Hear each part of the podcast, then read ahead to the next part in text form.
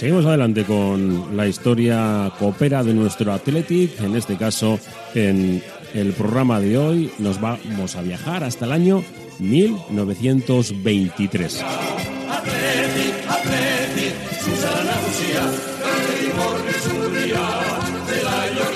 Después de nuevamente algunos años de sequía tras la salida de Mr. Burns, el técnico rojiblanco, el técnico inglés, dejaba un vacío importante y se tuvo que esperar un par de añitos hasta que llegaría a Bilbao un inglés de los que definitivamente cambió la historia de nuestro club. Hablamos de Mr. Penland.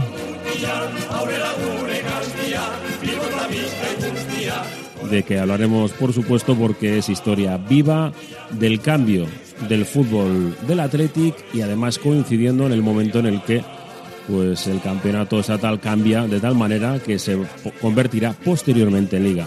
Ahora, de momento, nos centramos en este año 1923, en el que todavía existen los campeonatos regionales y de ahí a la final de la Copa. El Athletic venció, además, en campo ajeno, en Cataluña, en Barcelona, en una final con, bueno, con mucha tensión en las gradas, pero con victoria clara de los rojiblancos.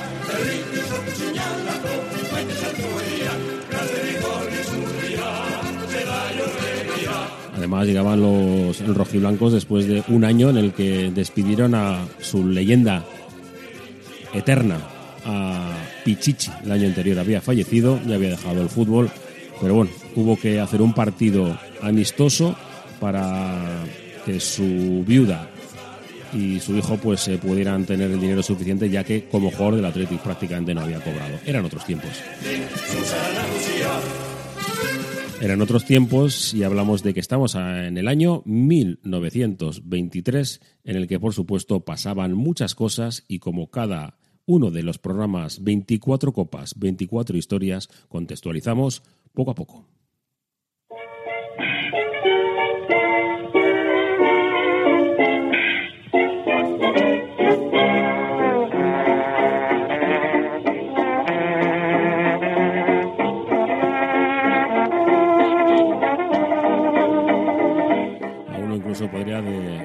Decirme que es eh, como, a un jugador.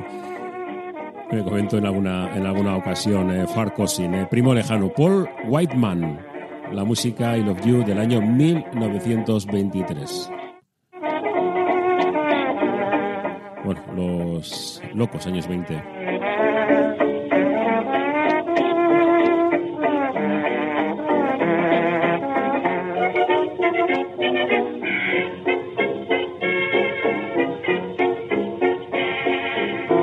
Año 1923, ¿qué sucedía a nuestro alrededor? Hombre, eh, lo peor cercano es que, bueno, pues eh, hubo un golpe de Estado de Primo de Rivera, estamos hablando del 13 de septiembre de 1923, el capitán general Miguel Primo de Rivera, de un golpe de Estado contra el gobierno de España elegido legalmente y al frente del cual eh, se encontraba el rey Alfonso XIII, exigiendo que el poder pasase a manos eh, militares. Mientras Europa se hallaba sumida en la Primera Guerra Mundial, el Estado español se había declarado neutral. Esa actitud favoreció un proceso inflacionista que desembocó en conflictos sociales, especialmente a partir de 1917 hubo huelgas, algunas duraderas y graves como la canadiense, y esta situación caótica fue cuando se sucedieron los asesinatos de empresarios y líderes sindicales, el presidente del gobierno Eduardo Dato o el cardenal de Zaragoza Soldevilla. Desde 1917 se estaba asumiendo una profunda crisis económica y social que junto con el desprestigio y el bloqueo del régimen constitucional estaba expuesta a un grave peligro de revolución eh, social. Em, Los católicos estaban desmovilizados a pesar de la creación del año anterior del Partido Social Popular, primer eh, partido demócrata cristiano en el Estado. Y bueno, pues eh, había un desastre en Anual, en Marruecos, eh, hacía solamente dos años. Y además el nacionalismo estaba empezando a emerger con gran, gran potencia. de hecho, se creó en este año 1923 la Triple Alianza, donde se pedía a Madrid la concesión de una plena soberanía política para los tres eh, territorios históricos. Eh, estamos hablando de, Cataluña, de Galicia y de, de Euskadi que eh, reafirmaban en su derecho de luchar por este fin, incluso de ser preciso con métodos radicales. El PNV no tuvo mucha oportunidad de profundizar la cooperación con los eh, galleguistas y catalanes, puesto que dos días después de la represión violenta de la manifestación nacionalista que se había organizado durante el encuentro de la Triple Alianza en Barcelona, se pronunció también en la capital catalana el general Primo de Rivera, estando definitivamente el sistema político de la restauración bueno, pues eh, destrozado y dando comienzo a un periodo dictatorial de siete años con este golpe de Estado terminó una época histórica del nacionalismo vasco cuya evolución de un pequeño grupo semiclandestino marginal a un movimiento de masas cambió profundamente la configuración política, cultural y social de la época en Euskadi. Por cierto, en el Atlético estaba eh, el que fuera eh, primer Lendakari de Euskadi, pero como este año no jugó, ya nos centraremos un poco más adelante. No jugó, me refiero en la Copa.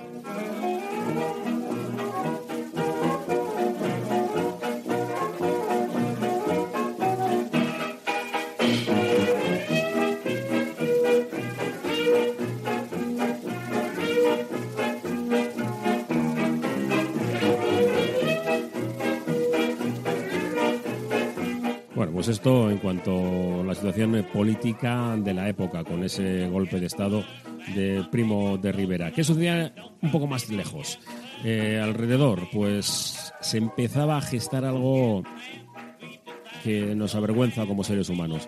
El 8 de noviembre, coincidiendo con la celebración de un acto nacionalista presidido por eh, Von Karn en la mayor cervecería de Múnich, en la Burger Braukeller, se produjo un golpe de Estado encabezado por Hitler que en el nuevo gobierno se situaría como jefe del Estado y nombraría a Ledendorf jefe del nuevo ejército nacional. Este golpe de Estado fracasó debido a la imprudencia de, de que permitió que los anteriores jefes del Estado se marcharan libremente arguyendo que no se podía dudar de la palabra de honor de oficiales del ejército alemán y al día siguiente cuando se dirigían a tomar el centro de la ciudad se encontraron con las fuerzas del gobierno esperándoles. Tras un breve tiroteo, los líderes de la rebelión fueron apresados a excepción de Hitler, que logró huir, pero fue capturado dos días después en la casa de campo de uno de los colaboradores, el germen de lo que con el apoyo de la crisis eh, el nazismo iba a ir increciendo y aprovechando además la legalidad para llegar hasta el gobierno.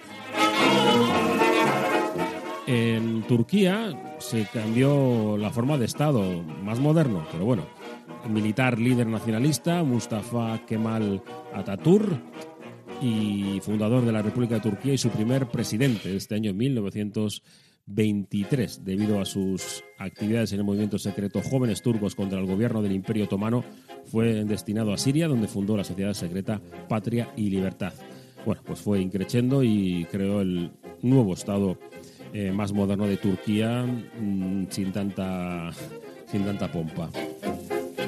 Fue asesinado en Hidalgo, en Chihuahua, Doroteo Arango, verdadero nombre de Pancho Villa, uno de los principales caudillos de la Revolución Mexicana. Hubo un terremoto en Japón, un seísmo de magnitud 7,9 que afectó a las ciudades de Yokohama y Tokio. El terremoto provocó la muerte de alrededor de 100.000 japoneses. El centenar de réplicas agravaron considerablemente la situación. Se produjo el primer vuelo en autogiro. Juan de Cierva y Codornío, el ingeniero español, proyectó una aeronave que llamaría Autogiro. Su primer vuelo fue entre los aeropuertos de Cuatro Vientos y de Getafe de Madrid. Y apareció la revista de Occidente fundada por José Ortega y Gasset, una publicación atenta a las corrientes más innovadoras dentro del pensamiento de la creación artística y literaria. Ayudó a difundir, la cultura española y europea en el mundo hispano. Y para finalizar con este acercamiento al año 1923, moría Joaquín Sorolla, el pintor impresionista nacido en 1863 en Valencia. Sus obras más representativas son los retratos y las escenas marítimas.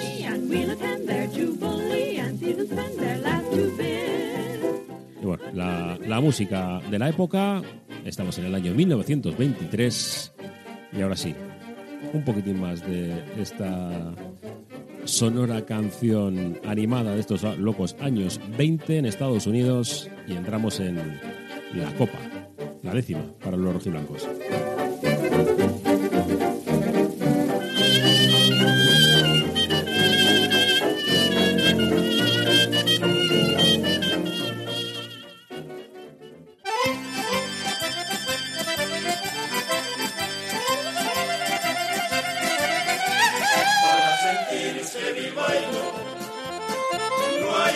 Ser de Bilbao. Se puede ser de Tarifa, de Iparralde o cualquier lado.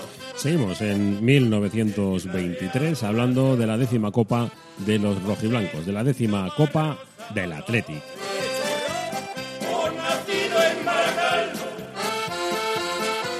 Bueno, pues eh, ya se había ido Mr. Burns, que volvió a dejar eh, el Athletic. La primera vez fue porque fue llamado a filas para la Primera Guerra Mundial y esta segunda ocasión ya de forma absolutamente definitiva.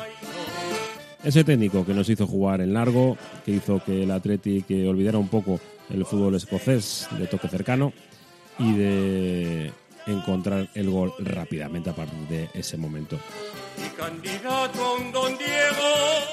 Bueno, pues eh, una pequeña sequía hasta llegar a este año 1923, donde los Leones volvían a encontrar un técnico que cambiaría su historia.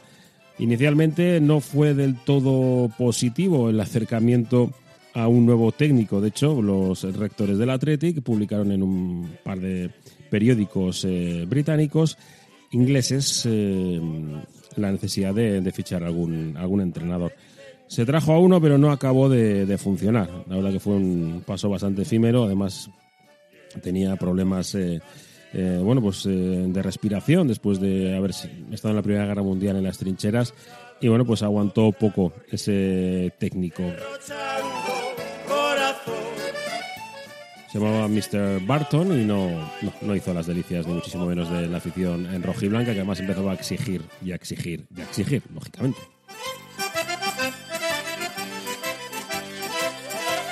Además, había fallecido Pichichi el año anterior, en el año 1922. No hay por qué ser de Bilbao.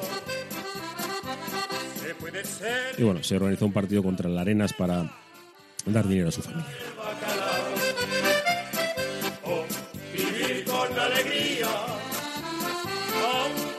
Y de Mr. Petland hay muchas historias alrededor de, de este técnico, Frederick Beaconsfield Petland, que llegó a Bilbao bueno, pues con una trayectoria importante como, como jugador, gran delantero del Blackburn Rovers, del Queen's Park Rangers y de Middlesbrough, cinco veces internacional con Inglaterra.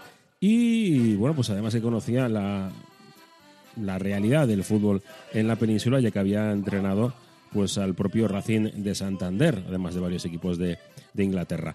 Eh, le dieron 1.500 pesetas al mes, con lo cual era un desembolso importante para la época. Y bueno, pues cuentan de todo tipo, ¿eh? desde que enseñó a los jugadores a atarse las botas a que bueno, pues eh, les exigía el toque de balón con el interior, el empeine de forma distinta a lo que se estaba haciendo en la época. Bueno, muchísimas historias alrededor de, de este técnico, un técnico especial porque llegó con bombín, con esa flema inglesa y con, bueno, pues una proyección futbolística que le llevaría a ser, pues bueno, historia viva de, de nuestro Atlético.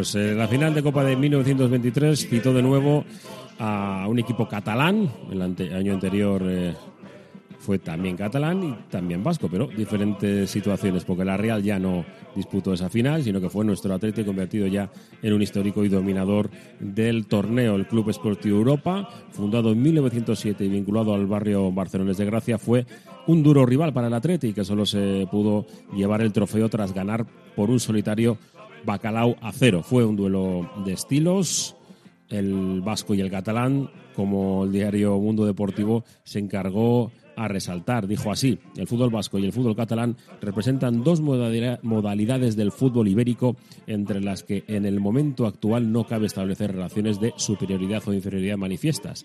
Y el hecho de que en cada final haya triunfado el equipo al que las circunstancias de terreno y público eran desfavorables parece destinado a construir una lección en tal sentido. También fue un duelo de técnicos eh, ingleses en el banquillo bilbaíno, Fred Penland, y por el equipo catalán, Ralph Kirby, en el equipo que, bueno, que perdió la, la final. Bueno, a pesar de la derrota en la finalísima, el Europa hizo historia desde el arranque cuando derrotó al Sevilla en cuartos y al Sporting en semifinales hasta llegar a la finalísima el 13 de mayo de 1923. El Campeonato de España lo jugaban los ocho campeones de los campeonatos regionales de Asturias, Cataluña, del que era campeón el C de Europa, Centro, Galicia, Vizcaya, del que el campeón era el Athletic, Guipúzcoa, Levante y Andalucía. Aquella gran cita tuvo lugar en, el campo de Alescors, que contaba con eh, tan solo un año de existencia y que registró una gran entrada. Estamos hablando de una cota muy difícil de igualar en la época. 30.000 espectadores en 1923 viendo la final entre el Europa y el Athletic. Bueno, pues eh, las crónicas de la época que hablan, bueno, pues eh, hablan de, un partido de, de los de aquella manera. Dice así la vanguardia. Tal vez este dominio pronunciadísimo del ataque europeo se mantuvo durante tan largo rato por culpa de los mismos medios alas atléticos que invadieron el terreno de los defensas con el único objeto de mantener la ventaja, pero aún así la variedad de recursos de los delanteros blanquiazules superiores a los del ataque del nuevo campeón fue evidente siempre y debe ser que no viniera el empate a la buena actuación de Vidal, no exenta de momentos de suerte a la táctica equivocada de insistir en el juego alto y al poco acierto que se tuvo en los momentos finales en algunas ocasiones en que el gol parecía inminente. Cross fue el delantero centro que a pesar de estar estrechamente marcado por la raza, hizo prodigios de valor siendo el peligro constante. Lo cierto es que el partido, dicen todas las crónicas, que bueno, que Mr. Pedland lo que hizo fue eh, el primer cerrojo en la historia del fútbol moderno y que el partido acabó con esa victoria de 1 a 0 con el bacalao de travieso en el minuto 29 y que desde ese momento prácticamente no hubo fútbol, sino que los leones estuvieron bien agazapados tratando de salir en alguna contra y que el club eh, Europa pues lo trató de, de, todos los colores. ¿Quiénes eran los jugadores? ¿Quiénes eran los campeones de nuestro Atlético ese año? Pues en la portería estaba por cierto, un cambio generacional importantísimo y ya con jugadores bien distintos. Estaba en la portería Manuel Vidal, en defensa Alberto Duñabeitia, Ángel María Rus y en el centro del campo Sabino Bilbao, Jesús eh, Larraza, José Domingo Legarreta, Germán Echevarría, que ya estaba en el ataque junto a Félix eh, Sesúmaga, Manuel López Travieso Carmelo Goicochea y Domingo Gómez Acedo. El entrenador, como decimos, era Mr. Pedland, Fred Pedland. Una victoria de 1 a 0 ante 30.000 espectadores y también alguna curiosidad de, esa final. Hablan de que había un barco eh, de Bermeo con, marineros que eran los únicos que, animaban al Atlético junto con algún despistado gallego que había por, por la zona y que decidió también animar a los jugadores de Mr.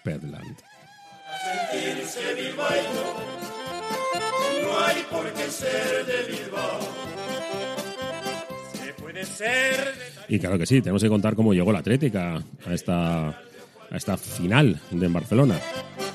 Bueno, siendo campeón de Vizcaya de nuevo, ya desde ese momento iba a ser complicado que le quitasen esa opción. Los cuartos de final se produjeron en, del 25 de marzo al 8 de abril. El Athletic no tuvo ningún problema para deshacerse del Real Madrid en los cuartos de final con una victoria incontestable en la capital del reino por 3 a 1, mientras que en San Mamés el resultado final fue de 5 a 0, así que el global fue un 8 eh, a 1. Y después llegó pues, el derby del 22 y el 29 de abril frente a la Real Sociedad, empatando en Anoeta a cero y posteriormente venciendo los rojiblancos por dos goles, dos bacalaos en este caso, a cero frente a la Real Sociedad, que había sido el campeón el año anterior. Y la final dicha en Les Corts, en Barcelona, el 13 de mayo de 1923, el Athletic campeón. El que se sienta orgulloso y tenga como blasón ser y uno más Y bueno, el último dato del, de este año, 1923. Este título fue muy especial para Sesúmaga, que se convirtió en el primer jugador en ganar la Copa con tres equipos diferentes. En 1919 con el Arenas, en 1920 con el Barcelona y en 1923 con el Athletic. Luego le igualarían Zamora con el Barcelona en el 20, 22 y Español en el 29 y el Madrid 34 y 36. Bernsuster con el Barça. Real Madrid y Atlético. Y bueno, además esta final dio pie a que naciera una marcha musical compuesta para festejar la consecución de, del campeonato de Copa, así como el 25 aniversario del club bilbaíno, ambas celebraciones de 1923. Su autor fue, y el entonces director de la banda municipal de música de Portugalete, Marcelino Amenábar era el Paso Doble Athletic Club.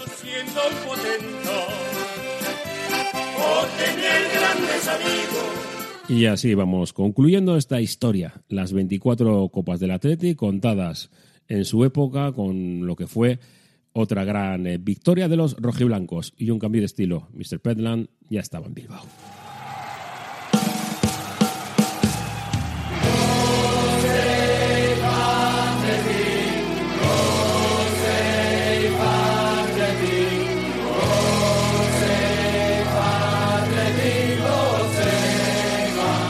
...24 copas, 24 historias. Herri Ratia, Suekin,